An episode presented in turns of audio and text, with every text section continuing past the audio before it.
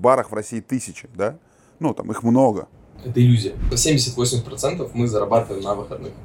Вот. Все будни от выходных это 20-40%, в зависимости от города, от локации. И всегда во в любом городе, куда бы я ни приезжал, есть один бар, который лучший в городе. Который все говорят, ты приходишь, куда сходить? Они вот сюда надо идти. Не бывает такого, что надо вот сюда, вот сюда, вот такое может быть только в Москве и в Питере. В регионах существует только один бар в городе, в который люди пойдут э, с безопасным отдохнуть и потанцевать. И, как правило, когда мы заходим в город, мы становимся таким баром. Твоя задача, как франчайзер, оттачивать твой бизнес-процесс и твой э, продукт постоянно, улучшая его. Если ты не будешь давать эту ценность, рано или поздно твой франчайзи реально сменит вывеску.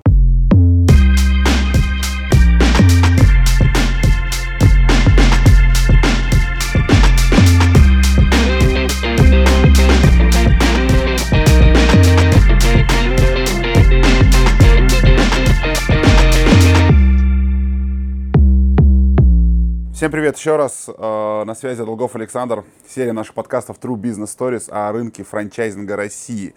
И сегодня мы встречаемся с тоже моим тезкой Александром. Александр Пичугин. У него очень забавный мерч сейчас на нем написан. На нем написано «Феодальная сеть баров». А сзади он как модный, модный, ФСБ написано. Внизу, вы не видите, я вижу, у него красные макасы. Он на лютом, на лютом стиле. А, Саш, у меня вот так описано то, чем вы занимаетесь, да, вот то, чем вы занимаетесь, вот столько написано.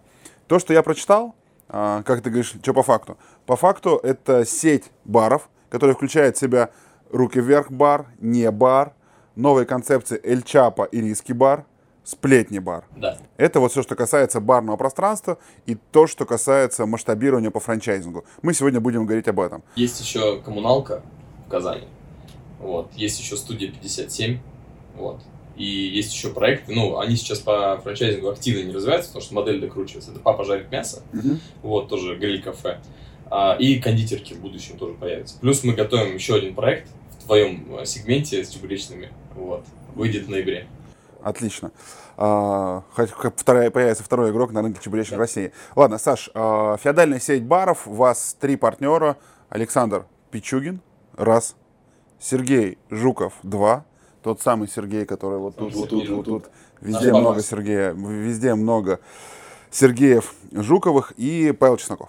Правильно. У вас три партнера, а ты в данной компании занимаешь роль генерального директора. Мы сегодня с тобой будем говорить о рынке франчайзинга. Давай сверимся с того, а, сколько у вас есть э, точек э, своих и не своих э, вот в этих концепциях, которые масштабируются по франшизам. Ну, у нас есть руки свои, Руки есть вверх. бары свои. Руки. Да. Руки вверх бар. А сколько штук руки вверх баров? А, ну, на сегодняшний день Тверская, да, это проект э, компании.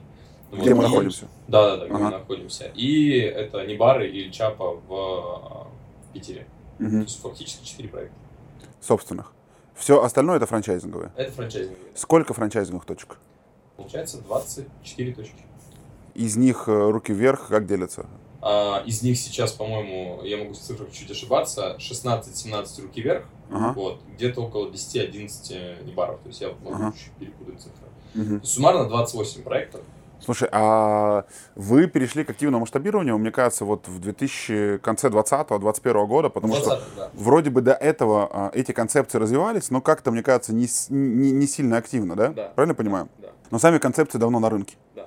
Руки вверх бар когда первый открылся? Первый руки бар открывался без управляющей компании, без Паши, без меня, да, а, в 2011 году, Ага. здесь, в Москве, и благополучно закрылся. Мгм. Он был такой яркой вспышкой на карте Москвы, тогда Мгм. еще жирные годы были для Москвы, Мгм. вот, там была арфа, там были танцы на столах, там было все в стиле нулевых, а, вот, А, и он очень быстро как бы закрылся, потому что не было качественного управления, да, это такой был Мгм. бизнес-вспышка. А, после чего а, появился Паша Чесноков в жизни Сергея Жукова, да, предложил а, свои компетенции, можно так сказать. Уже, на тот момент уже у Паши был не бар, уже больше пяти лет был не бар. Мгм. Вот. И они создали совместный проект, и первый Руки Вверх бар появился в 2012 году в Санкт-Петербурге. Мгм. Вот. С тех пор он до сих пор работает. Получается, ему в следующем году будет 10 лет. Прикольно. Вот. И он э, уже такой, ну, если туда поехать, он сильно уставший, но тем не менее он до сих пор проект, который дает прибыль и работает. Не бары когда начали масштабироваться по франчайзингу? А, не бары а раньше начали масштабироваться, но это был такой болевой франчайзинг на неокрепшем рынке российского франчайзинга. То есть первый бар появился в 2008 на Литейном. А, потом Паша продал, по-моему, в Алмату, если не ошибаюсь, 2010 какой-то 11 год. Вот эти. А, он был успешный, партнера посадили. Ну, он к, к этому бизнесу отношения не имеет, то есть у него были какие-то там свои дела. Вот. Ну, вот так произошло. Бар в Алмате закрылся по итогу, потому что с партнером были вот такие вот ситуации. А, был проект в Екатеринбурге, вот, mm-hmm. а, тоже по там неопытности, можно так сказать, закрылся.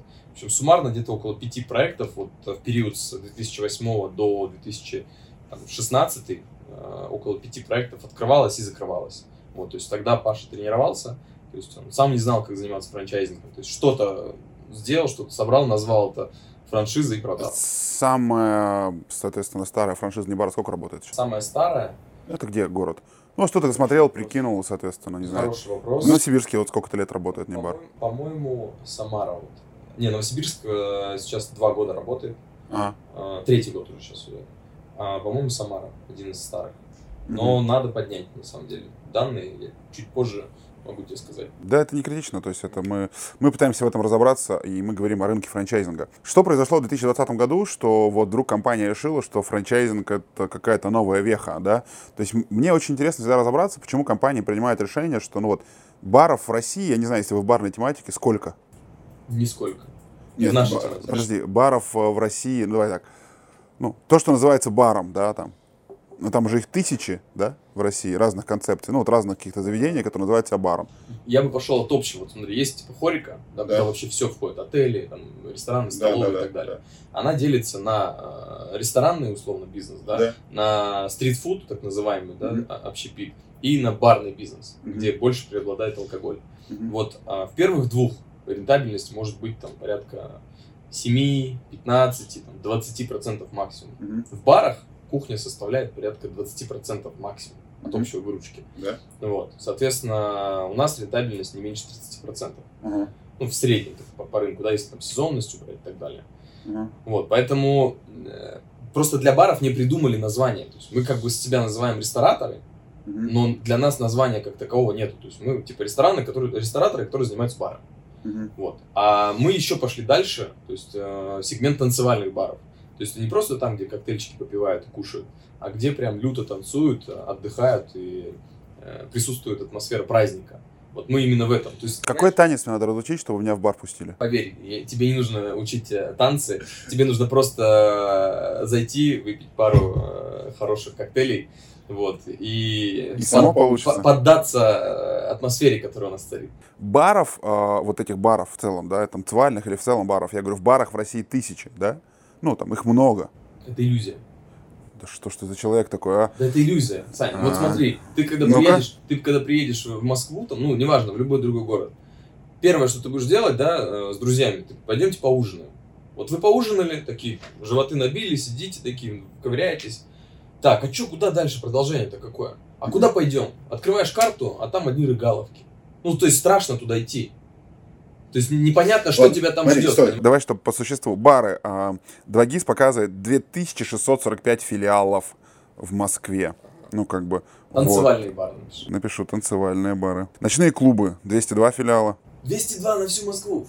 202 на всю Москву. То есть там, где ты можешь потанцевать. Не бар, гадкий койот, соло. Вот, вот это наши... Руки вверх. Да. 20 миллионов населения Москвы и 202 бара. Ну, может, не любят танцевать? Ладно я говорю на то, что баров-то в целом 2000, да? А вот франшиз баров мало. При этом рентабельность там 30%. Фран... Ресторанов там чуть больше, но франшиз ресторанов много, франшиз общепита много, франшиз кофеин много. Почему так мало франшиз баров? Потому что много алкоголя. Такой ответ, наверное, скажу. Знаешь так. почему? Вот смотри, а, когда человек... Вообще, это определенный... Я, конечно, бы поверил, что много алкоголя, но мы-то пьем воду сейчас здесь. Но мы снимаем днем с тобой. Мастер намеков. Не про канала. Смотри, а, люди вообще к ресторанному бизнесу подходят на определенном промежутке своей жизни. Вот всегда это так было. То есть это вот мы с тобой, как бы, кто чисто ради бизнеса идет в общепит, да, мы занимаемся. Обычно... любовь к чебурекам. Ну, Посмотри на меня. Да. А, то есть обычно, Безответно. чаще всего, человек доходит до какого-то статуса, там, уровня жизни, у него есть лишние деньги, и он такой, хочу сделать ресторан, чтобы кайфово, чтобы друзей позвать, там, родных удивить, там, ну и вообще в целом было Ты место. сейчас говоришь, как Моргенштерн, прям сейчас. Понимаешь, да? Да. А так, это, это реально такой, типа, эволюция предпринимателя. Да. Вот когда он наелся, все классно, и у него должен быть свой ресторан. И есть другая каста людей, а, я их называю предприниматели рок-н-ролльщики. То есть, если первые, которые хотят свой ресторан, это романтики, Ну. то вторые рок-н-ролльщики. Это те, которые там в школе, в юности, в университете, там, э, на студ весне были, устраивали лютые вечеринки, вписывались в любой движняк. То есть, такие вот рок-н-ролльщики, которым не хватает драйва. Мгм. И вот бары открывают только такие люди. То есть нормальный человек в барную индустрию не приходит. Мгм. Либо он приходит как инвестор, да, либо он приходит как э, вот ресторатор. И э, на сегодняшний день э, те люди, которые приходят вот с такой, э, скажем, эмоцией в этот бизнес, они очень быстро выгорают. Мгм. То есть он первые 2, 3, там, 4 месяца, полгода, год потанцевал, потусил, побухал, люто потанц... ну, отдохнул, с девчонками погулял, там, ну и так далее. Получил, в общем, все, что хотел получить от бара. Дальше он теряет смысл, и у него операционка вот так вот утаскивает его в минуса, в долги и так далее. Начинает воровать, он уже не появляется на выходных. Ну, то есть это стрессовый такой бизнес. Днем ты в ресторане контролируешь всех, посмотрел чеки, всех, ну, там, к вечеру распустил, все, пошел спать домой. А в баре не так, наоборот, ночью начинается вся движуха, и ты должен контролить. И э, не- я Попробуй прям- ответить на мой вопрос. почему люди приходят туда? Да, но не почему люди приходят туда. Почему франшиз ресторанов есть, а франшиз баров практически нет. Потому что нет Относительно большое количество Нет заведений. профессиональных То игроков. все которые- 2200 это не профессионалы. это люди, которые не способны относиться к этому бизнесу как к бизнесу. Вот так я отвечу. На наш взгляд, людей, которые занимаются барной индустрией, их очень мало. И они в определенный период жизни своей уходят из этого бизнеса, потому что устают морально, эмоционально, духовно. Вот спроси любого собственника бара, там, любого, что почему ты отказался от этого бизнеса? Я устал. У нас можно материться? Можно. Он говорит, заебался. Драки, пьянки, постоянно что-то ломают, постоянно милиция приходит. Это тяжелый бизнес, понимаешь? Не ресторанный даже. И ты эмоционально выгораешь, не получаешь кайфа. Поэтому э, Паша, да, он как интроверт, он в этом бизнесе как бизнес, как бизнесмен. Мгм. И вот э, из всех вот э, присутствующих на карте России людей, которые занимались ресторанным бизнесом, он пос- по- практически один только выжил. Потому что интроверт. да, Он закрытый, и он здесь не ради тусовки, и не ради того, чтобы вот, э, рок-н-ролл зажигать. Поэтому мой ответ на твой вопрос будет в том, что людей, которые хотят заниматься этим как бизнесом, их очень мало. Потому что если это есть человек, он не совсем здоровый, наверное. Ну, либо с каким-то хорошо. А, окей, смотри, баров много, людей, которые профессионально занимаются, мало. А, но тем не менее, вы, ну как бы ваша стратегия говорит о том, что вам нужно 8, сколько там мы читали в начале, да, 6-8 барных концепций. Зачем тогда столько барных концепций? Да, теперь отвечая на первый твой вопрос, типа, как, как вы так вот решили развиваться, масштабироваться? 20 год, все закрывается, общепит уходит, Да. вот. А, то есть мы знали, что, в принципе, у нас конкурентов очень мало, Мгм. но на тот момент, когда начали всех закрывать, Мгм. мы поняли, что их просто нет. То есть они исчезли, все. На карте России остались только мы из танцевальной пары. Больше никто, ну, то есть единичные какие-то локальные есть проекты, больше нет. И мы поняли, что вот прямо сейчас у нас есть 2-3 года, ну, я не знаю, сколько вот эта пандемийная история продлится, возможность забрать лучшие помещения с мультимедиа, с оборудованием, с ремонтом, с мебелью, со всем, иногда даже со стафом, с посудой, практически за бесценок. То есть вот мы сейчас в регионах почему очень быстро открываемся? Потому что инвест, вход, там, 15-20 миллионов потолок. Ресторан ты никогда за это не откроешь, за такие деньги. Вот, а мы открываем за 15-20 миллионов бар, за год он уже окупается. И мы следующий. Но, соответственно, мы когда посчитали, мы поняли, что на своих деньгах мы далеко не уедем. Поэтому мы такие, франчайзинг. С тех пор появился я в компании. Вот. А концепций зачем много? Мы сегментируем таким образом аудиторию. А, вот у нас есть партнер, яркий пример Самара. Самара это такой, типа, самый франчайзинговый город, на мой взгляд. То Мгм. есть там есть все франшизы, которые созданы были в России. Мгм. А, мы продали туда не бар. Проект окупился за год. Собственник пришел, он говорит, хочу еще. Давайте руки. Окей. Он построил самые большие руки в стране. 1200 квадратов. 500 квадратов щелей. 1700 это почти как профсоюз в Москве, только в Самаре. Вот. Потом приходит, говорит, ребята, есть что-то еще? Давайте, давайте. Интересно, да? Руки вверх бар на 1200 квадратных метров, который каждый день слушает песни Сергея Жукова. И, собственно, сколько денег приносит? Один бар? Ну, барище. Вот такой барище приносит, ну, свыше одного миллиона точно. В месяц? Да. Чистыми? Да. А открыть его сколько стоило? А, ну, вот конкретно Самара где-то около 50 стало. То есть он окупаться-то будет 4 года? Да, он будет окупаться до двух лет. Подожди, но если он миллион приносит? Я, я тебе говорю среднее по всем барам. Это такая усредненная цифра по всем проектам. Есть проекты с гораздо большим. Нет, ну вот конкретно Самара, э, когда вот такое пространство, сколько оно приносит? Вот чтобы не ответить на твой вопрос, мне нужно открыть эту табличку и посмотреть. В среднем, я тебе говорю, по больнице, миллион мы как бы условно э, декларируем для партнеров. Я понял. Вот. Но есть э, проекты большие, там несопоставимые и выручки, и прибыли, да, с тем, что я говорю сейчас. Смотри, очень любопытно. Можешь посмотреть? Окей, давай я тебе вот по Москве могу сказать. Москва пойдет? Самаре. Но у меня сейчас нету таблички, потому что бар официально не открыт. Я понял. Да, я тебе не дам сейчас. Могу тебе сказать, это Киров, э, Москву средний. Да нет, просто вот большой бар на 1200. То есть, вот, Давай так, а в баре, в котором мы находимся, он с какой площадью? Здесь э, 465 квадратов, кажется. До, до 500. И он приносит сколько? А, Он приносит официально э, 112 миллионов было задекларировано в 2019 году. По выписке. Да, официально. Выручки год. Почему ты упомянул слово официально? Друг рассказывал, что бары зарабатывают больше или что? Вот эта история. А, Ну, мы в России живем. Говорит человек, который приехал из Казахстана. Хорошо. Мы русские не обманываем друг друга. Ага. В общем, с цифрами все хорошо, хочешь сказать. А, Я могу сказать, что достаточно, ну, просто приехать в любой из наших баров, пятницу, субботу, там, можно в будни приехать, и посмотреть, э, как это выглядит. Посмотреть, какие чеки, какие цены в меню. Ну, вот. Давай я вот так вот сделаю, смотри. Это, это будет правильнее. Как? Сейчас. У меня есть чатики в Телеграме. Ну, А, с ботами. ну, типа того. Вот выручка за вчерашний день. Так, а, ебануться. Ах. Мы заканчиваем на этом а, наш эфир. Так, Это, ну, чтобы ты понимал, это бар а, 500 квадратов. отстань. Все. Мне хочется обняться и плакать. да. Соответственно, когда бар а, по- по- покрупнее, и там проходимость больше. Ладно, может- ты показал пятницу. Мы записываем субботу, он показал пятницу. Хорошая цифра. а, В ней несколько нулей. Вот. а.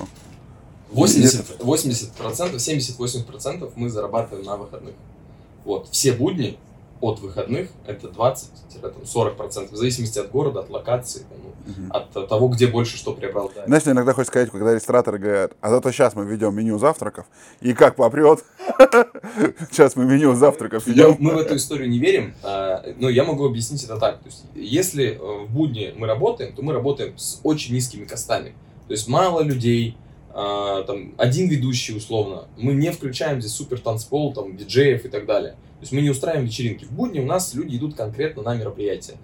День рождения, там, родился сын, дочь, развод или наоборот свадьба, мальчишник, ну и там разные поводы. Потому что фактически вот ситуация в любом городе, в любом городе России, даже в Москве, выглядит так. Человек вечером открывает навигатор, там, либо справочник, либо каталог какой-то, пишет бар, либо там танцы, либо клуб, и видит одни рыгаловки. То есть он боится туда идти, ему страшно. И то есть мы как бы условно являемся такой пятном гарантии того, что у нас будет как минимум цивильно. Хотя недавно в Братске кинули э, артисту стакан в голову. Но это не помешало... Ну, цивильный стакан. Исключительно хрусталь а, дорогих пород, как бы, да? Вот, но это особенность регионов. И то есть мы как бы условно как бы стандарт качества фактически. Я бы не назвал формат баров не бар такими, ну, прям топовым заведением, честно. Ну, как бы там все-таки он такой очень молодежно-танцевальный. Очень дико молодежно-танцевальный, да? Вот. В руках я, ну, вот сейчас побыл здесь такое заведение, оно похоже, да, на какой-то там уровень, как бы, да, но, а вот э, именно не бар-то все-таки, мне кажется, тоже у него уровень такой прям, С конкретными целями туда приходят, я думаю, Да. мужчины. Возвращаюсь к твоему вопросу, на который я опять не ответил. Да. А, зачем нам столько концепций? Мгм. А вот смотри, руки это 30-45. Даже я бы так сказал, 35-45 ядро Отлично. аудитория. Вот. Ну, Я- на- наши Я уже год как ядро. Да. Вот. А, если мы берем не бар, Да. да, то там а, 18-30 ядро. 15. Не, 18-30. И то мы сейчас э, парней не пускаем младше 21 года, ты знаешь. Вот. Чем он отличается от э, большинства молодежных трэш-баров? Тем, что у нас дорого, в первую очередь. Мгм. И красивые девочки приходят к нам отдохнуть, а обеспеченные мальчики приходят туда познакомиться с ними. Вот. Мгм. Знаешь, сколько у нас уже счастливых семей родилось в компании? Остальные концепции. Вот. Остальные концепции, да, это вот у нас идея пришла как раз-таки в конце там, 19 года, 20 то есть меня Паша позвал вообще в эту историю для того, чтобы мы создали новые проекты, тем самым ну, расширили а, аудиторию, с которой можем работать. Мгм. Вот. Первый такой проект у нас запустился, это Эльчапа. Это, по сути, тот же самый Небар, Мгм. только ам, мы его увели в, в латиноамериканскую, испанскую историю. То есть это мексиканский типа бар, который там, назван в честь америк- э, мексиканского наркобарона. То есть там есть иммерсивное шоу, то есть мы его как позиционируем первый иммерсивный бар в России. То есть, но фактически, то есть и атмосфера, Что и такое иммерсивный? это когда с тобой э, став не просто тебя обслуживает, но еще и играет типа театральную сценку. Ну, ты придешь, тебе в карман вот так тихо, вот так вот раз в карман так засунул пакетик, скажет.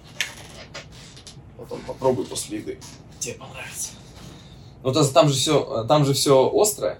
То есть э, чили кон карне, чимчанга, ну и куча всяких разных э, острых э, с чесноком, с луком. И мы, как бы, так как названы в честь наркобарона, мы там э, жвачки в пакетике э, подсовываем в карманы нашим гостям. Для них это элемент шоу в том числе. У нас э, каждые выходные стоит э, артист с гитарой в э, сомбреро и начинает на испанском чистом петь. У нас живет маленькая э, свинка Фрида, живая свинья, которую могут покормить гости. То есть, э, ну, э, э, на- наш Такое чувство, что просто, знаешь, а, люди писали какой-то файл, накидывали идеи, как бы, да, и забыли почистить, и как бы оно там все осталось, да. Это, это сразу видно, что ты не был в Мексике. Вот у нас создатель этой концепции, Глеб, а, а, он по совместительству один из главных а, питерских а, управляющих у нас. А, Он безумно влюблен в Мексику.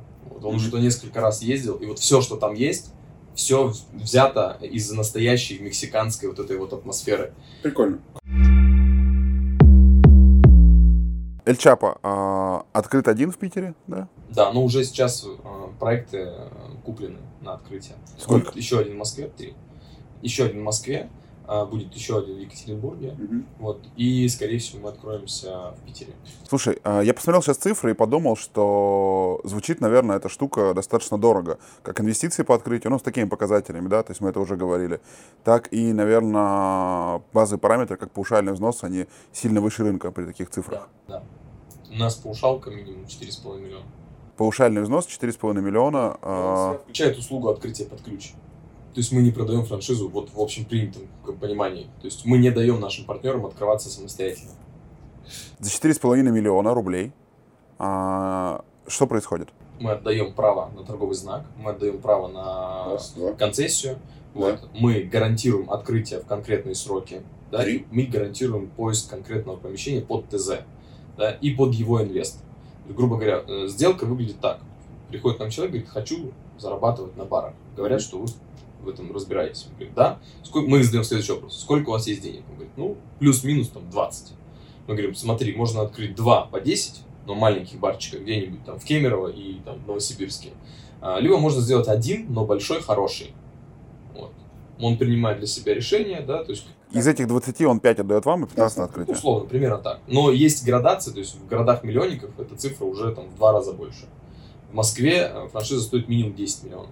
В Москве франшиза стоит 10 Да, миллионов. мы не продаем в Москве, мы хотим сами открываться. Ну и мы сейчас открываемся сами. В Москве не купить. Можно купить, если ты очень дорого хочешь купить. 10 10 миллионов. миллионов, да. 10 миллионов. А в условном Томске 4,5 миллиона. Уже купили, открылся. в том числе. А, В Рязани В Рязани будет тоже 4,5. 4,5 миллиона. В Новосибирске 8 миллионов. 8 Там поторговались. Мгм. Там просто партнер, который уже второй, третий с нами бар открывает, просил скидку, мы ему пошли навстречу. Ну, взяли предоплату еще за бар. А Этот человек, который открывает, наверное, этот бар, он, э, наверное, где-то еще зарабатывает деньги, потому что там о- о- отваливает двадцаточку, да, то есть это не деньги с другого бара, да, то есть он явно не копил, да? А, как правило, вот именно наши партнеры, я четко знаю портрет. Мгм. Вначале, когда мы только начинали развивать сейчас этот франчайзинг, мы с тобой часто общались на эту тему, а, у меня было представление, что это типичный бизнесмен, который просто есть лишний кэш какой-то, да, и вот он хочет его отложить. Но нифига не так. Вот наш э, партнер, наш инвестор, он 100% за 40. Вот самый молодой у нас 36 лет, самый молодой инвестор. Вот. А он 100% за 40, у него 100% скучный бизнес. Вот прям, либо это IT какая-то херня, либо это недвижимость, либо это земельный, ка- ну, какая-то вот такая. А, и, и он э, очень хочет социализации. Он в своем регионе вырос, вырос настолько, что э, у него нету возможности просто так прийти в какой-то там, ресторан, да, или кафешку и так далее. И вот он для себя делает бар, чтобы у него некое там комьюнити, да, был, мог кстати, друзей пригласить из других городов и так далее, чтобы мог там отдыхать. Ну и плюс, чтобы ему было весело жить. Чтобы ему получать не просто деньги от бизнеса, но еще и кайфовать от этого бизнеса. А, я заметил, что каждый второй наш партнер это глубоко творческий человек в прошлом. Они либо участвовали в каких-то ну, мероприятиях, там, КВНах, либо они играли на инструментах, в том числе на барабанах, гитарах, Мгм. либо они пели когда-то. Вот. Многие из наших партнеров охренительно поют в караоке. Мгм. Иногда, иногда это один из мотивов купить э, себе караоке-бар. Потому что каждый руки вверх, он как бы включает в себя караоке-бар. Мгм. Вот. Ну и стать партнером там, легенды, да, это тоже один из плюсиков, который такой не- невербальный, да. Мгм. Слушай, а если вот давай так посмотреть, вот вы как э, феодальная сеть баров, у вас есть руки вверх бар, да? А, а что бы не взять еще концепцию с каким-то еще одним артистом? Вот давай так подумай, в какого бы ты артиста сейчас еще поверил и с кем бы ты открылся? У нас есть просто уже договоренности с несколькими артистами. Вот. И, Расскажешь? а, ну, прямо сейчас я не готов рассказать, но я могу сказать, что у нас в России есть Давай, я спрашиваю, с кем бы ты открылся? Давай так, я не знаю, есть договоренность или нет, но мы говорим, ты как человек из рынка, да, в кого бы ты поверил, ну, как бы, да. Возможно, вы с ними договорились, может быть, не договорились, в этом нет ничего страшного, но просто мне интересно, вот, я тоже согласен, что я пришел в бар, а, авторство какого-то артиста, мне кажется, это прикольная штука, вот с кем бы ты открылся? Честно, я бы а, открылся со Шнуровым. Да. Я тоже, потому что вот Ленинград, мне кажется, да. Вот. А, но есть уже в Москве Ленинград бар, зарегистрирован торговый знак, поэтому, Серьезно? скорее всего, это будет э, что-то иное. То есть, ну, не, не Ленинград, что-то иное. А потом, кто из таких весомых есть? Ну, вот для меня, к сожалению, с идеальной репутацией, ну, не с идеальной репутацией, а с такой а, надежной репутацией, с понятной лояльностью, Шнуров один из немногих. Вот. А Если просто говорить, там, условно, о селебрити, я бы открыл какой-нибудь бар с э, Собчак. О, как. Да. А, Я точно могу сказать, что если бы мы а, перевели, провели переговоры с Моргенштерном, Да. а, он бы полюбил а, нашу команду, наш подход и не вкладывался в кайф. Слушай, если говорить о динамике, как вы развиваетесь? Вот давай представим, что у вас дорогой ресторанный франчайзинг, там 20 миллионов много. Ну, давай там объективно скажем. Немного. да. А? Для ресторанного рынка это вообще немного. Для, для ресторанного рынка это немного, да, то есть для рынка франчайзинга это много, то есть это высокий сегмент ценовой в России. Ну, то есть, Ипатио, перчини, а, шашлыков. Это немного. Это Это, немного. это, это очень, очень дешево для той доходности, да, а, и той бизнес-модели, Хорошо. которую мы продаем. следовательно, очередь из потенциальных покупателей стоит. Очередь есть, но у нас проблема другая. А, У нас проблема с помещениями. То есть мы просто физически не успеваем находить помещение. А, То есть очередь, а, а, я даже так скажу, ребята, которые вот недавно открылись у нас в Ярославле, они год ждали. Они заплатили полностью все деньги. Деньги лежали у нас на счету.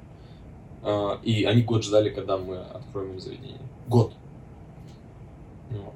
Поэтому основная проблема сейчас не в э, инвесторах, а в помещениях. Потому что наша модель, она сильно зависит от помещения. Мы не заходим в пустые помещения, в голые стены.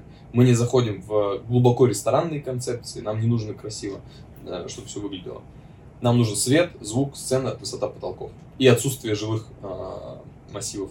Ну, желательно, чтобы сам дом или помещение, в котором находится, не было жилым. И вокруг, чтобы не было там, в радиусе 150 метров хотя бы. Ну, то есть, по идее, вы должны просто искать владельца такого помещения, предлагать ему купить вашу франшизу. А мы так и делаем. Вот проблема скорости нашей заключается в том, что мы приходим в действующий, ну как вообще выглядит э, продажа франшизы. То есть приходит партнер, вносит нам деньги, мы начинаем под него поиск, под его бюджет. Вот. И поиск наш не выглядит так, что мы зашли на Авито и начали копаться. Так не бывает. Мы едем в город. Вот лично я последние э, исследования проводил в Пензе. Я приехал в Пензу, прожил там три дня. Я прошел практически все бары, не, не практически все бары прошел танцевальные. И тяжелая работа получается. Очень тяжело. За ночь 14 заведений прошел, там и пока рекорд. А, Вот. а ты выпил в каждом? а, не в каждом. Если выпил в каждом... Или не помнишь уже, блядь? На 12 Не-не-не. счет потерял, а? Я точно помню, что А я... Скажи, на, как- на каком баре ты потерял счет, на каком потерял стыд, а на каком кошелек? Не-не-не. а, Я, Мазаться начал. Это да? моя работа. Ты так расскажешь жене. Не, я тебе серьезно говорю. Начинается... Человек не верит. Ты опять пьяный, как свинья. Я просто делаю свою работу. Я очень люблю. Ты нахерачился? Я искал концепцию. Ну, иногда так бывает, но очень редко. Ну да, там, потому что долго просто не сможешь, и мы тут на одном интервью записывали ребята, они говорят, я, говорит, знаете, что вот э, мне там больше 30, и я понимаю, что сейчас вот франшиза бы зашла этих, эм, там, где прокапываться можно, говорит, восстанавливаться, говорит, типа, ты делаешь и все, вот, так что... Ну, Мы, мы на самом деле... а, Ну вот я, допустим, сейчас вообще не пью. Уже полтора месяца не пью. Вообще. А, И у нас как бы... Болеешь? Не, не болею, просто, ну вот, решил не пить, просто захотел не пить. Мне, мне в принципе, весело без алкоголя. А, Да. это вот московская тема. Что ты меня всегда вводишь в какую-то непонятную историю. Не знаю, подожди, я под столом пощупаю, может, что-нибудь найду сейчас. Так вот, а, я тебе начал рассказывать, ты мне задал вопрос про то, что там делаем. Ну, Проблема в помещении, скорость. Вот. Мы То есть вы говорили, что рынок вроде освободился, помещение должно освобождаться, но все равно с этим Вот. Отвечая на вопрос, мы сейчас опять с тобой уйдем в сторону. А, проблема роста связана с поиском помещений. И мы не ищем их на Авито, потому что они не выставляются. Чаще всего убыточные помещения никто не продает, никто не сдает, потому что стыдно. Ну, ресторатор, который особенно известный, он будет до последнего доинвестировать этот проект, чтобы никому не сказать, что он него в минусе. И вы на него выходите? Мы, мы просто, я вот еду, 14 баров прохожу за ночь, Ага, и я во всех 14 вижу, что происходит. ага. Я вижу, какие люди туда ходят, что заказывают, что на столах стоит, какой сервис. Да, я там везде себе фиксирую, фотофиксацию делаю, ну и так далее, и так далее. И я понимаю, что вот это 3, там, 4, 5 баров мертвых. Их прямо сейчас можно прийти к собственнику, сказать, забирать. Скорее всего, у них долги. Вот. Есть там 3-5 живых концепций. И всегда во в любом городе, куда бы я ни приезжал, есть один бар, который лучший в городе. Который все говорят, ты приходишь, такой, куда сходить? Они такие, вот сюда надо идти. Не бывает такого, что надо вот сюда, вот сюда, вот так- такое может быть только в Москве и в Питере. В регионах существует только один бар в городе, в который люди пойдут э, с безопасным отдохнуть и потанцевать. И, как правило, когда мы заходим в город, мы становимся таким баром. Вот. Мгм. Слушай, а, то есть, по идее, у вас все классно? Ну, есть нюансы, но в целом мы как бы довольны тем, что происходит. Довольны тем, что Да. происходит, да? Ну, получается, мы каждый год, сейчас на протяжении трех лет, уже удваиваемся. Ну, на эффекте низкой базы был один, стало два, это прям несложно. Нет, Из почему? А, смотри, было а, 9 баров до 2019 бара, Ага. в 2020 их стало 20, в этом году уже 28, сегодня у нас э, сентябрь, и к концу года мы откроем 12. У нас будет 40 баров Мгм. в конце этого года. А в конце следующего Это, будет- это уже с найденными помещениями. уже все, у нас найдены помещения, уже подписаны контракты, уже согласованы договора аренды. Вопрос просто в запуске сейчас. План, зап- план запусков распределен. До конца года откроется 12 баров. А насколько тяжело а, строить, управлять? э, Есть, есть ли какие-то особенности франшиз-баров? Кроме помещений. Ну, так, помещение, локация. и- Люди. Самое сложное это люди. А, ну, опять же, проблема в том, Люди, в что... смысле, мы говорим, чтобы пришли первый раз и Не, попробовали бар. Или люди, которые будут наливать бухло. э, Те, которые будут работать внутри бара. Это Мгм. проблема основная. То есть люди, которые при- придут, они, ну, как бы у нас есть понятная механика. То есть еще до открытия весь город у нас знает, потому что Жуков проводит э, пресс-конференцию, например. мгм. И все журналисты съезжаются. То есть мы ноль э, рублей потратили на маркетинг, а весь город уже знает, что... Ну, а перелет Сергея. Ну, бизнес-класс один, туда-обратно. На, на, несопоставимая сумма с э, паушалкой. Хорошо. Вот, соответственно, бюджет на бизнес-класс Сергея там, и его танцевальный и музыкальный коллектив, который его сопровождает. Вот. И весь город знает о том, что откроется бар такой. Мгм. А, проблема в людях, которые будут работать. То есть, даже не в том, чтобы их найти в начале, а в том, чтобы удержать да, и сохранить определенный уровень качества. А, на- наша задача э, не налить... Это вы тоже берете на себя-? А, да, во многих проектах мы берем это на себя. Вот. А, то есть как управляющая компания. Вот, где-то это консалтинг, да, где-то это какие-то отдельные взятые услуги, там, маркетинг, либо там а, финансовая служба, там, либо служба безопасности. У нас отдельная есть услуга для рынка вообще, в принципе, это система видеоконтроля и злоупотреблений. То есть у нас есть отдельное предприятие, да, которое независимо вообще и никому не подчиняется, которое отслеживает э, и, и ругает и штрафует всех сотрудников, кто работает с кассой с деньгами. То есть Прикольно. мы исключили воровство в барах на, ну, не буду сейчас, наверное, загибать цифры, на 95%. Мы, у нас все, что можно своровать, все зафиксировано. И никак ты не сделаешь. То есть есть система э, автоматическая, которая фиксирует опасные операции. Вот если у тебя там за вечер прошло там 20-30 опасных операций, садится специалист и вручную отсматривает вот тот промежуток времени, когда произошла Что такое опасная операция? а, ну, например, он взял с тебя 500 рублей, да, налил тебе шот, а пробил это как чаевые. Ну, к примеру. Мгм. И там таких операций может быть миллион. То есть компания работает уже 13 лет, и мы, в принципе, знаем, где можно своровать в баре. Ну, практически нет таких изощренных способов, чтобы мы не знали. И мы знаем все эти опасные операции, как они могут быть э, названы. Соответственно, если происходит такая операция за ночь, да, садится специалист, и он отсматривает этот промежуток времени. Вот. И находя а, нарушение, он выписывает штраф, и конкретный сотрудник получает по шапке. Ну. И на сегодняшний день я могу с уверенностью сказать, что 95% воровства мы исключили вообще. 5% допускаю, да, там где-то мы можем не досмотреть, либо какие-то там вещи произошли, которых мы можем не знать. Вот. Слушай, ну я думаю, что сейчас воруют, наверное, гораздо Ну и в меньше. Лаблабаре у вас в Новосибирске а, почти на полтора миллиона нашли хищений. Да? Да. Я думаю, что воруют меньше. Сейчас тяжело воровать, потому что ты оплачиваешь очень много безналом. Ну, транзакция безнальная, ну, как бы много, и с ней тяжело воровать. Ну, как бы просто давай, а, при всем уважении к вам, я думаю, что еще в целом снижается воровство в барах сейчас, да, потому что транзакции безнальные, и очень тяжело на безнальных транзакциях. Чеханет давно был? А, не нравится, а что? Ну, сходи. Что там, все еще безнал не принимают? Ну, это, знаешь, там об- обратная сторона бизнеса, как бы, да, хочешь, чтобы, ну, допустить воровство, там, работай в серую, как бы, да. Ну, все они работают в серую, там, всем понятно, почему рестораторы работают так. Они не хотят показывать кэш, они, ну, как бы им нужен кэш на выдачу, на выдачу зарплаты. Это серый рынок. Вот, э, и, ну, такая история. А берете ли вы роялти? Есть у вас роялти? Да, роялти 50 тысяч рублей фиксировано. Откуда такой шоколад? Просто мы так решили. 50 тысяч рублей, все, фикса. Почему? Ну, э, мы, короче, ведем бизнес честно со своими партнерами. Вот. Э, И мы, короче, не хотим брать от выручки процент.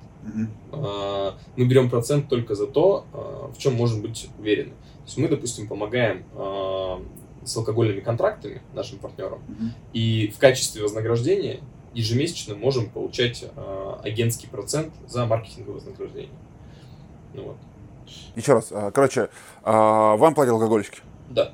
Мы помогаем нашим партнерам заключить выгодные контракты с алкогольными брендами. Вот. И э, партнер, да, франчайзи, он платит нам процент. Давай, да- да- давай просто. Это бы, есть наши роялти, частично. С бухла. Типа того. Ну, то есть, типа, с 8% оборотов в баре это бухло, как бы, да, с этих 80 оборотов у вас зашит процент в алкоголь. И вы об этом говорите. Да. Он в каждого партнера свой или... э, Одинаково. сколько? Около 15%. Неплохо. Неплохо. Но это не, не 5% от выручки, это гораздо меньше. Я понял, что это от закупочной цены, а не от наценки, как бы, да, то есть это... Да. А, э, а примерно вот, если, давай, а давай так, если это считать процентами от выручки, то сколько примерно партнер платит вам от выручки, если посчитать? В зависимости от пролива эта сумма разная. Видишь, так сложно сейчас сказать. Ну, порядок цифр. Ну, в смысле, ты можешь посмотреть, сколько вам заплатил какой-то партнер, посмотреть на его выручку? Ну, если взять, короче, в процентах, то это не больше трех. Не Я больше понял. трех. Ага. При этом рентабельность там 30. Наверное, так. Мгм. Какую перспективу ты сейчас видишь в этом рынке? Ну, то есть боишься ли какой-то, смотри, вот сейчас в, выйдет это там замечательное интервью, вы активно везде рассказываете. То есть, ну, как бы идет информация по рынку, что там, там типа танцевальные бары, это круто. А, и туда зайдет кто-то другой крупный. Есть ли какие-то игроки, которых вы переживаете в каких-то концепциях? Нет? Ну, вот сейчас у нас такое ощущение, что мы типа одни на рынке. Мы приехали на гастрит, такие типа бары, бары, баров нет, короче. Ну, то есть все что-то рестораны, кухня, там все классно, красивая подача. И, Типа, а где кто вообще там с алкоголем тут работает? Никого нет. Да, раньше была улица даже, типа бар-стрит на, на гастрите. Сейчас ее нет. Почему? Потому что ну, просто рынок такой, типа, знаешь, как будто бы смыло э, цунами. Слушай, ну, а вот это, вот смотри, раньше же были такие, а клубная индустрия, да, вот мне кажется, ее подсмыло совсем, да, то есть ее нет. Вот, это просто те, кто не успел перестроиться, да, их просто закрыли. Ну, они сами закрылись, изжили себя. Мы просто берем сейчас бары, клубы бывшие, и переоборудуем их под э, наши концепции. То есть мы не делаем вот это. Все, что делают неправильно в регионах, это там делают бары модными. Самое страшное, что ты можешь сделать в барной индустрии, сделать модный бар. Это что значит? А а это значит, что он будет на хайпе, он будет в тренде, он будет вот с какими-то такими фишечками, да, типа, которые уникальные. Это самая стандартная и типичная ошибка. Наша задача не делать модный бар. Потому что модный бар, туда стекаются только эскортницы и люди, у которых э, больше Не понтов, чем денег. плохая целевая аудитория для мужчины, который хочет сходить в бар, для одинокого. Это самая плохая аудитория. То есть это, Серьезно? же, это же портит репутацию. То есть это создает репутацию заведению, что там можно типа проститутку снять. Ну, я сейчас грубо, конечно, назвал. Но это а же... если у них чувства? Ты романтик, я смотрю. Вот. То есть э, модный бар это очень быстро. Тем более тенденции, что ты же видишь, раньше были там условно кумиры, потом были тренды, сейчас есть хайп. Хайп сколько? Это два дня? Три дня? Если ты сделал бар на хайпе, что с ним произойдет через год, а через два? и через три. Вот кайф.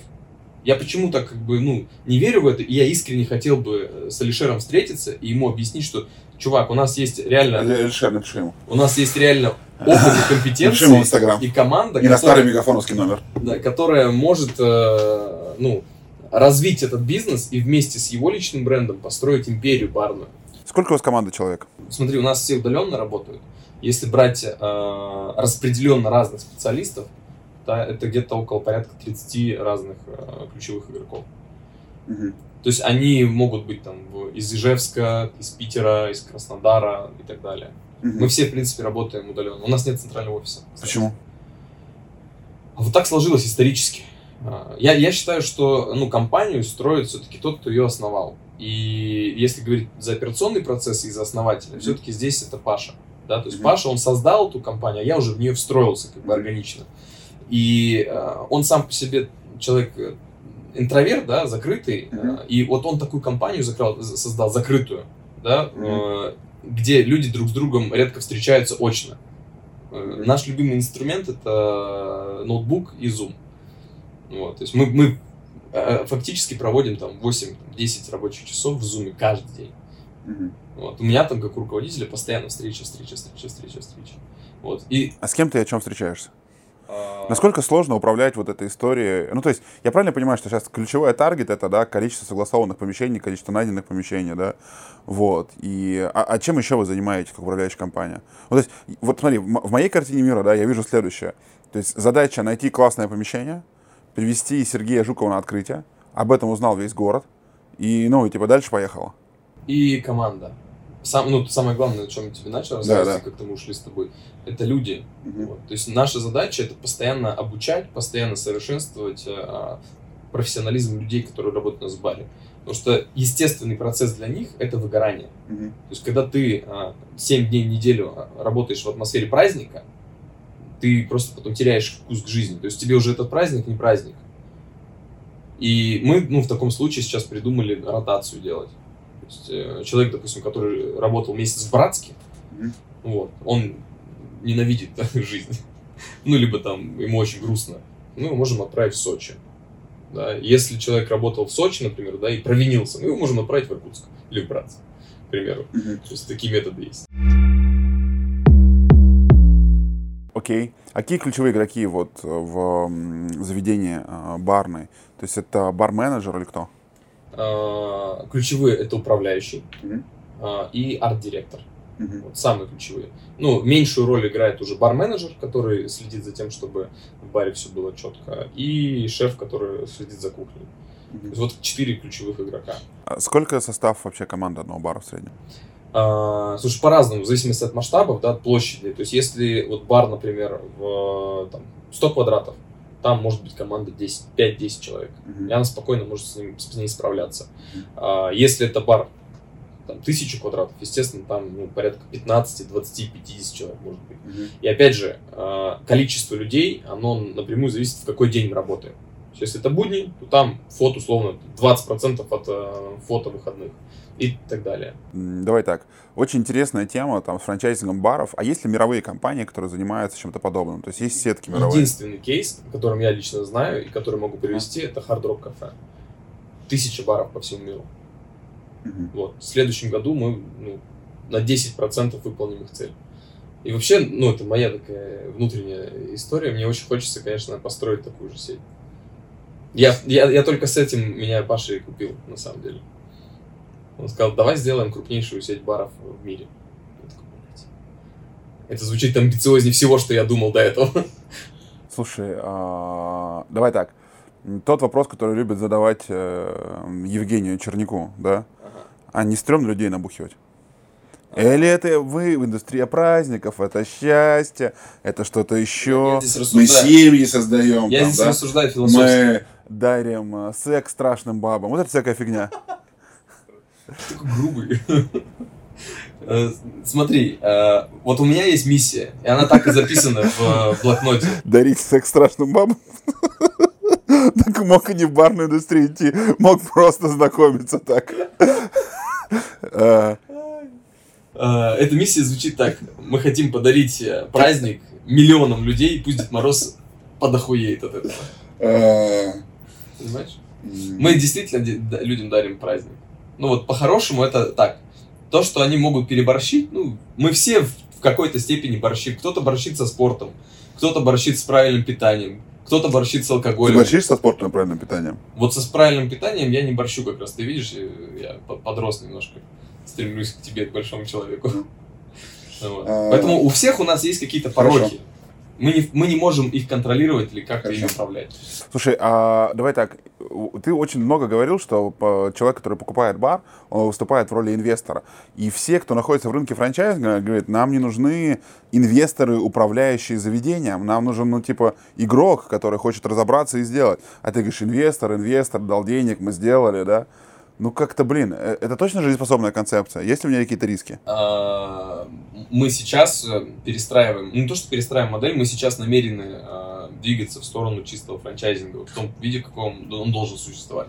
Потому что э, с той скоростью, с которой мы растем, и с теми целями, которые мы перед собой поставили, а, помогать операционно управлять бизнесом нашим партнерам уже будет невозможно. Даже через год мы уже просто будем физически отказываться. Либо эта услуга будет стоить овер до хера.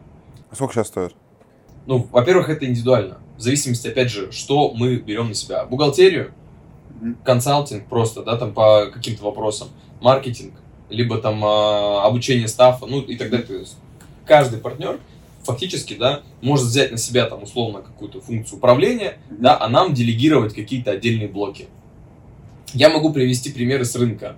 А, допустим, вот крупнейшие управляющие компании, да, там, то же самое, Bulldozer Group, да, там, а, Новиков, ну и так далее.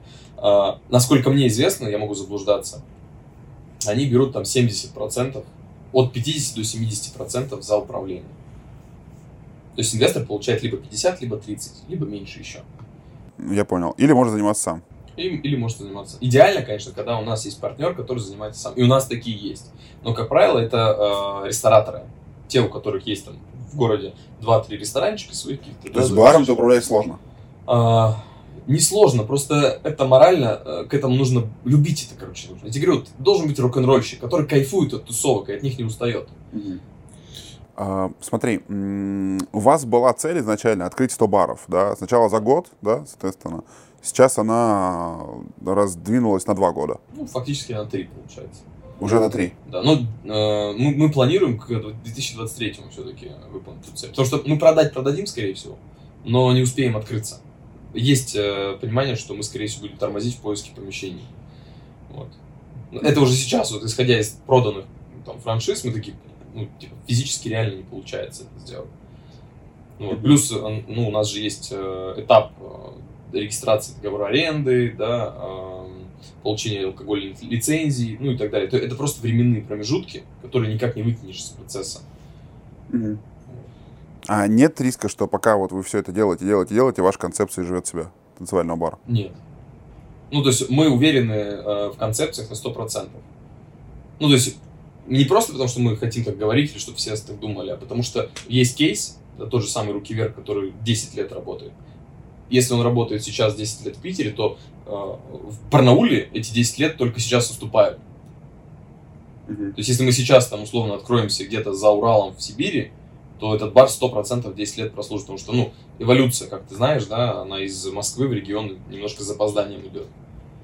Mm-hmm. Ох уж эти пафосные москвичи. Хорошо. Ты же сам говорил, что я казах. Да я уже запутался, блядь. Э, э, Знаешь, ну давай так, любой казах, который приехал в Россию, ведет себя как москвич. С этим я могу соглашаться. Э, слушай, а насколько сложно работать с брендом, где лицом есть известная личность? Ну, как бы, есть ли же какие-то повадки? Или он, он, то есть, Сергей себя должен вести максимально безупречно? Нет, мы себя должны вести максимально безупречно.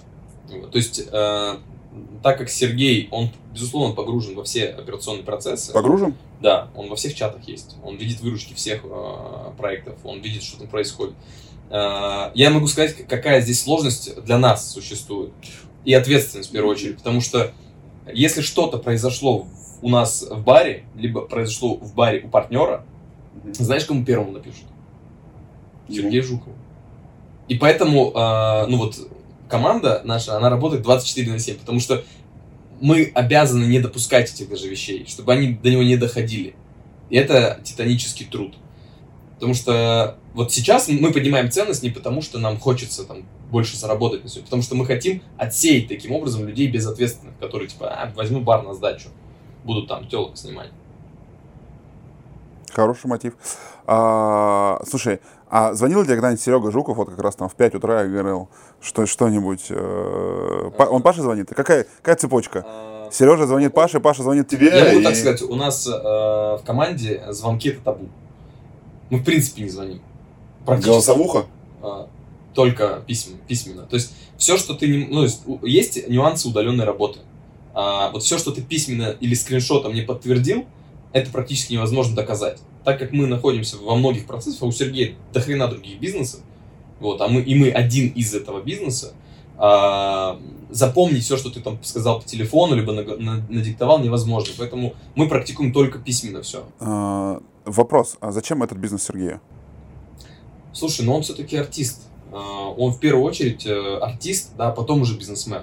И э, он один из немногих, которых я вот лично знаю, артистов, который а, не ради там какой-то минутной славы пришел сюда, либо вот хайпа какого-то. Он так сильно влюблен в то, что делает. А, он какой-то лютый трудоголик. Вот я, мне сложно представить, чтобы я в таком режиме работал столько, сколько он. Прикинь, 25 лет быть в топе. 25 лет стоит дороже, чем трендовые, модные артисты. Это, я не знаю, каких усилий это стоит. Ну, глядя на него, ты такой думаешь, это легенда. И не потому, что он на сцене, а потому что он вот в таком ритме, как мы с тобой там 3, 5, 10 лет, да, можем в бизнесе, он уже 25 лет на сцене. Слушай, я догадываюсь, я смотрел с ним интервью, где он рассказывал о том, что у него 25 концертов в месяц. 25 концертов в месяц в 20 разных городах России. Он сейчас от этого отказался. Ну, давай, я смотрел, что он вот так, и, и, и, и это было на протяжении какого-то, и они как бы там, было прикольное интервью, он с женой об этом рассуждал, соответственно. Я вдруг принял это на себя, я такой, я себе не мог ответить на вопрос, нахрена мне это? Ну, то есть, типа, насколько надо любить сцену, ну, как бы, насколько надо любить то, что ты делаешь, чтобы выходить вот так и просто, и Ну, капец вообще. Ну, то есть это, да. Ну, я согласен, что э, вот эта вот видимая часть, как бы, да, я уверен и, ну, как всегда думаю о том, что всегда есть blinding side, такая есть такая фраза, фильм тоже такой есть, да, невидимая сторона, да, то есть когда мы видим какого-то известного спортсмена, известного артиста, известного предпринимателя, мы видим ту сторону, которую хотим увидеть, да, но не видим невидимую сторону. То есть он так к нам приехал вот на мои полтора часа, и я хочу за свои, блин, 1700 рублей за билет на этот концерт, хочу, чтобы Сережа вот, бля, отдался весь мне, как бы, за этот косарь 700, как бы, да. А то, что Сережа уже отдался э, еще 8 тысячам человекам вчера, как бы, и позавчера, да, ну, то есть это круто. На самом деле, вот, э, если говорить, когда мы говорили о том, чьи бары э, бы можно было открывать, я видел э, историю, э, ну, э, в России, ко мне кажется, да, там, три э, категории артистов собирают залы большие. Э, Сергей Жуков, out всегда, полный зал. Ленинград, когда выступал, out всегда выступал. А, Макс Корж, out всегда, когда выступает. И Баста. Вот кого-то я больше еще не знаю. Я не знаю, кто это. Ну, ты просто не разведенка. Ладно, скажи, а, исходя вот с такой, что концепция клевая, так развивается хорошо, а кто-то менял вывеску? Да, да, безусловно. Ну, а чаще всего они меняли по принуждению. А, это первый опыт, да. Ну, это было давно это было давно, то есть до 2017 аж года.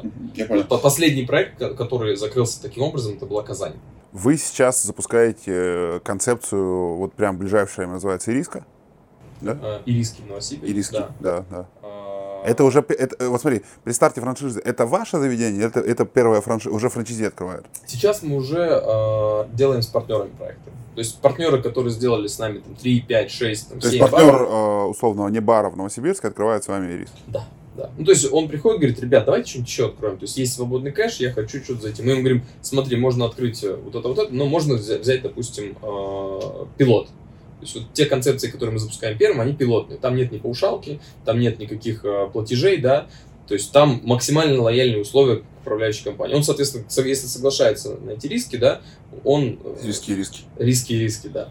Вот, он берет на себя эту ответственность, да, и запускает пилот. В случае, если этот пилот станет успешным, он будет также э, получать доход от франчайзинга.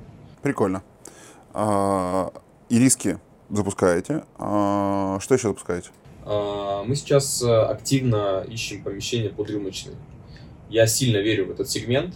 То есть это, знаешь, не э, то, как в Новосибирске это выглядит, какая-то там задрипанная там, с алкашами. То есть Я это... не был, Саша. Ну, я по своей профессии просто вынужден знать о таких проектах. А, это переосмысленный э, формат советских рюмочных. То есть это высокая посадка.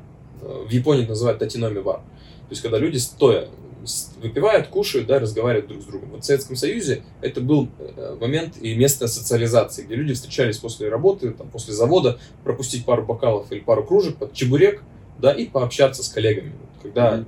нет шума станка. Вот сейчас, в принципе, все то же самое. Люди работают очень много, да, у них очень мало времени встретиться где-то. И рюмочная это такой компактный формат, 60-150 квадратов вместе с кухней совсем. А на 60 метров можно получить алколицензию? От 50. От 50. Да, 50 квадратов. Mm-hmm. Вот, соответственно, э, практически нет сидячих мест, чтобы ну, долго не рассиживались. Потому что такой формат, он бюджетный и работает на проходимость, как у тебя в чебуреках, в принципе. Mm-hmm. Вот если взять твои чебуреки, взять классные вкусные настойки, совместить их в одном месте и добавить туда недорогое пиво и вино, ну вот, и сделать классную такую душевную атмосферу, это будет очень интересный проект. Что хотелось? Э, вот это один из концептов, который мы планируем вводить сейчас.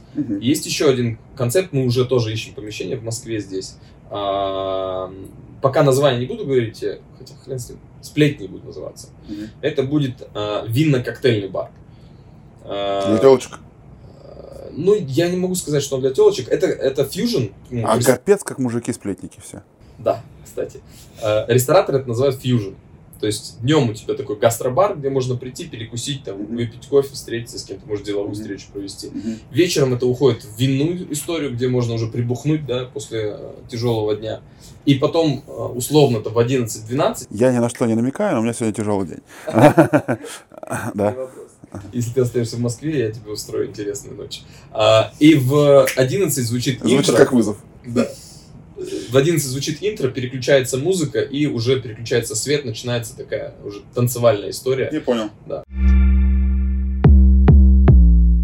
Да, давай в целом поговорим о рынке франчайзинга. А, вот. А, ну, то есть, если мы не берем рынок франчайзинга баров, мы о нем все, что, мне кажется, можно уже обсудили, поговорили, да. Если серьезно, знаешь, я, я ловлю себя ощущение, что, э, ну, как бы, вот у меня какой-то внутренний дисбаланс, да. То есть, я одновременно и хочу открыть бар как прибыльный бизнес, как бы, да, ну и слышу нотки проблем, об каждой, о которых я запнусь, да. То есть это вот история о том, что я как владелец бара должен будет утром проснуться и типа посмотреть какой-то фото-видео отчет, да, э, кого там в туалете, кому в туалете, кого около туалета, и я вот эти истории. Э... Этот бизнес не для всех. Да. Вот э, я выделяю две категории. Ты бизнесмен, рок-н-ролльщик, тебя вот драйвит вот эта тусовка, тебе нравится движ, ты, ты просто не умеешь сидеть на месте. Вот я, знаешь, э, думал над проектом, но я хотел Ив, Ивлеву Настю взять, потому что она полностью олицетворяет наш бизнес. Это вот тот человек, как ракета. Он ну, глаза ну, открыл и полетел. Ну, понимаешь, да? Ага. И вот э, тебе, возможно, этот бизнес не подойдет, потому что ты там любишь размеренную жизнь, да, там, или там спокойно, чтобы у тебя было. Если нет, если ты готов вот постоянно двигаться, у тебя есть шило в жопе, да, как называется, значит, ты Не будешь... хочу, чтобы в моей жопе что-то было. Мне кажется, этот бизнес не для всех. То есть, если тебе нравится этот драйв, нравится атмосфера, и ты Я просто понял. сам по себе движовый такой мотор, да, то ты этот бизнес вывезешь и будешь с ним а, надолго. Угу. Но если ты такой любишь почилить, на расслабоне, тебе точно не сюда. Вот к рестораторам туда можно. Я понял. Ну, то есть у меня такое ощущение достаточно интересное. Вот. Кстати, подумал о том, что вот из тех тем, которые бы сейчас зашли и, наверное, еще какое-то время жили, надо было где-то годик назад а, открыть э, проект э, «Что было дальше?» какой-то бар, где бы сидели, разговаривали, набухивались, и каждое утро была бы история. Уже есть такой бар, кстати. Да? Да, называется «Бар в большом городе». Одно, а. Одноименный э, YouTube. с Чесноковым. Да, ну, да? с YouTube. Там Ира Чеснокова, да. бывшая э, этих ну, что-то из комедии, из КВН, что-то в этом роде. Угу. Слушай, прикольно. А, скажи, пожалуйста, э, вот сейчас, если мы поговорим о рынке франчайзинга, да, а, какие лично а, франшизы тебе нравятся? Или давай так, какую бы ты франшизу купил себе? Слушай, вот э, я смотрю на рынок франчайзинга, и мне сложно ответить на этот вопрос, потому что э, я привык создавать бизнесы сам. И... Я, я поэтому понимаю, но все-таки давай так, вот если бы купил, да, ну давай, отсекаем все-все-все и доходим до момента, когда вот может состоять процесс покупки, несмотря на цену, просто вот тебе нравится компания, ты говоришь, ну вот это, ну, да, мне нравится давать, но вот это бы я купил. А, если, ну, я бы, знаешь как, я бы несколько сегментов сначала определил. То есть общепит, если выбирать из общепита, я бы выбрал либо бары, либо стритфуд. Угу. Вот. В ресторанку я бы не пошел. Угу. А, если брать какие-то технологии, угу. то я бы вписался в какую-то франшизу там не знаю, сервиса, да, дополнительного, типа вот Яндекс, э, Яндекс Такси это тоже типа как, э, ну, можно там, забронировать город, да, и стать оператором в Яндексе, насколько там. Какой-то, короче, сервис. Если мы брали IT, я бы взял какой-то сервис, да, и купил бы эту франшизу mm-hmm. себе на город. Mm-hmm. Может, такой не существует.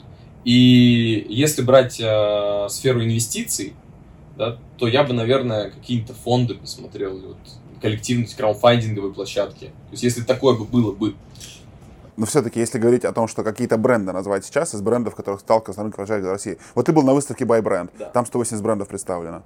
Какой бы купил? Из тех, что там представлено, или из тех, что ты просто знаешь в России? А... Все-таки какой-то бренд, если назвать? Вот для того, чтобы купить и точно ответить на этот вопрос, нужно хоть что-то знать об этих франшизах. И если просто говорить о медийности...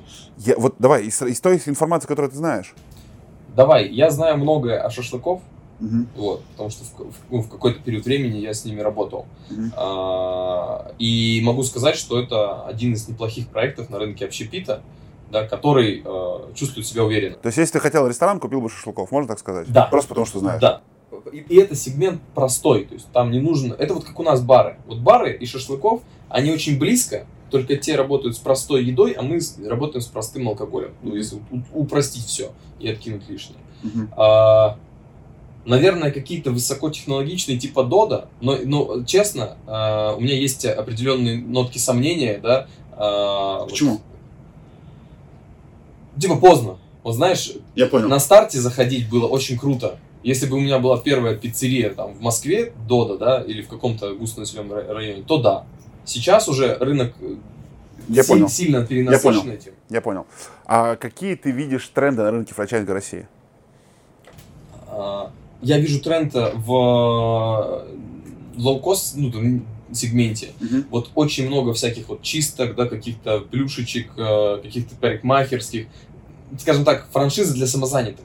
Мгм. Вот мне кажется, э, один из основных трендов во франчайзинге именно в России Мгм. это франшиза для самозанятого. Мгм. И я могу ее как бы с точки зрения логики и бизнеса обосновать, что человек, который достиг определенного уровня в найме, да, и там, определенного уровня дохода, Типа следующий шаг после найма. да, потому что э, ну, дальше просто физически он не найдет себе место, где будет получать, если не корпорация, да, какая-то. А корпораций, как у нас известно, не так много в России.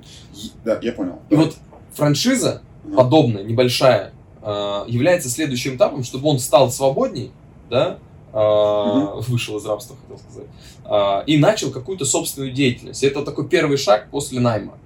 Вот. Я вижу тренд именно в этом, да. Если говорить про дорогие продукты, то это либо технолог- высокотехнологичные какие-то, потому что рыба, рынок у нас на самом деле пустой.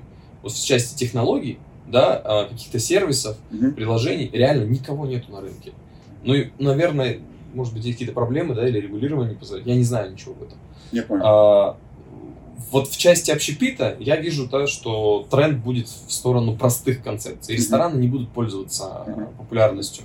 Смотри, если говорить о том, что ты бы сейчас создавал франшизу сам, да, вот, и вот самостоятельно мы говорим, вот, не знаю, там, что-то произошло, там, поругались вы здесь, или там, отказался ты, там, изменились личные жизненные обстоятельства, там, а, и ты говоришь, что я хочу а, создавать свою франшизу, вот что-то свое сейчас, да, а, вот в 2021 году, что бы ты запускал? Ты э, читаешь мои мысли.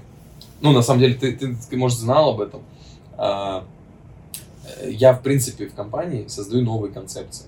И моя функция — это создать новые барные проекты, которые можно будет масштабировать То есть ты это и делаешь сейчас? Да, это моя функция. То есть я создаю мультипликатор, который можно просто э, рассаживать в нужные места, в нужные локации, да, и они будут э, чувствовать себя комфортно. То есть я поделил рынок примерно на там 7-10 конце- э, сегментов. И мы вот четко сейчас медленно идем каждый сегмент осваивая. Вот. Когда у нас будут запущены все пилоты, да, мы там условно объявим старт продаж, и я думаю, что мы там, получим первые 30, 40, 50, может 100 проданных франшиз там, за пару недель, потому что это будут, скорее всего, наши партнеры. Вот, потому что Мгм. они на самом деле такие, блин, а давайте винный откроем. Знаешь, сколько у меня винный бар уже ждут? Просто года два, наверное, точно. Мгм. Типа, когда вы уже вино запустите? Мы такие, мы докручиваем, мы докручиваем. Вот. Мы очень глубоко ищем рынок, серчим его, смотрим, что работает, что работает. Вот поэтому, если бы я сейчас открывал, да, то я бы открывал именно что-то связанное с барной индустрией. Мгм. Вот. А, потому что рынок пустой. И если бы я разбирался в технологиях, в IT, да, что понял. такое, я бы Да, пошел это- в IT. Типа я разбираюсь, я открываю, я масштабирую. А это ниша, которая не, не развита в Москве, ой, не в Москве, в э, России. Мгм. IT, мертвый у нас IT, никто особо в это не идет. Мгм. Э, И барная индустрия, вот из тех, в чем я осведомлен. Мгм. Вот. Остальное, ну... Да и ты, наверное, уверен, что в твоем сегменте тоже конкурентов-то особо нет. То есть э, игроков, которые э, профессионально приходят и надолго, их мало. Большинство, кто приходит в рынок франчайзинга, на мой взгляд, и это, это те, которые хотят срубить бабла и думают, что это бизнес легкий. Это ни хрена не так. Это, это реально сложно. Твоя задача, как франчайзер, оттачивать твой бизнес-процесс и твой э, продукт постоянно, улучшая его. Если ты не будешь давать эту ценность, рано или поздно твой франчайзи реально сменит вывеску. Мгм. Вот. Поэтому я думаю, что э, в, в рынке франчайзинга в России конкуренция очень слабая. Мгм. И поэтому такие проекты, как твои и мои, живут. Потому что мы с тобой, ну, не самые умные, мне кажется. Ну, я про себя сейчас говорю, Ты извини. говори по себе. Да. Я, я не самый умный, да, э, и поэтому, мне кажется, если у меня получилось там какие-то проекты... Пометьте режиссера, чтобы вот на старте поставил, чтобы они потом... Тогда просто все в следующем интервью, оно как-то логичным кажется. Да, то есть, мне кажется, если у нас получилось, да, то у многих это может получиться. Просто Я понял. Тебя сейчас мотивирует интерес или деньги? А, Я могу сказать, что меня больше мотивирует интерес, чем деньги. Но деньги для меня до сих пор являются одним из мотиваторов. Я могу так сказать. То есть в какой-то период времени я был абсолютно не нуждался в деньгах. Вот. Потом за счет, из- из- из-за того, что я шел только в деньги, да, я, э, скажем так, частично потерял свой капитал.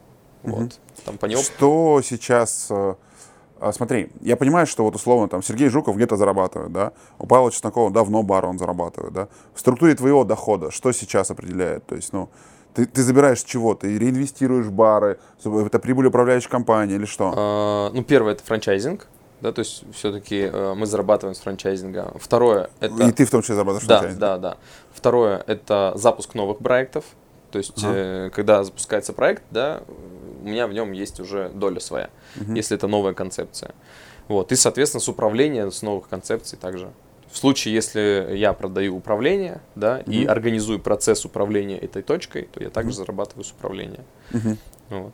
Ну, у меня есть э, А мысли... у тебя вот твои прошлые проекты все, Смуров Group, э, Масло Медиа, э, еще что-то, может быть, я пропустил, да, было, где-то занимался. Э, они приносят сейчас какие-то деньги? А, вот на сегодняшний день да. а, только Смуров Group. Вот с Масло Медиа там все сложно. Ага. Вот, вот э, с какого момента ты предприниматель? С самого начала или нет? Вот э, считаешь ли ты сейчас себя предпринимателем или больше менеджером? А, вот прямо сейчас я совмещаюсь. Я даже больше скажу, я учусь быть э, топ-менеджером. Потому mm-hmm. что э, вот я по своей натуре как бы предприниматель-коммерсант. Uh-huh. То есть я чем только не занимался в жизни. То есть uh-huh. с детства торговал там с 15 лет телефонами там, и всякой-всякой историей. Вот, уголь мы там пытались возить, сахар, что-то опытом. Э, ну, было много разного предпринимательского uh-huh. опыта в моей жизни. И все это, я почему говорю, что было ради денег. То есть мне вот э, всегда хотелось заработать денег. Вот в какой-то определенный момент, когда у меня было все, я понял, что, блядь, типа, ну не кайф как-то. Вот. И после этого начал искать себя. Там, проходил этот кризис определенный, не знаю, был ли он у тебя или нет. Uh-huh. Но в какой-то период времени я был отчаян, такой, знаешь, искал себя, чем бы, как бы. Вот.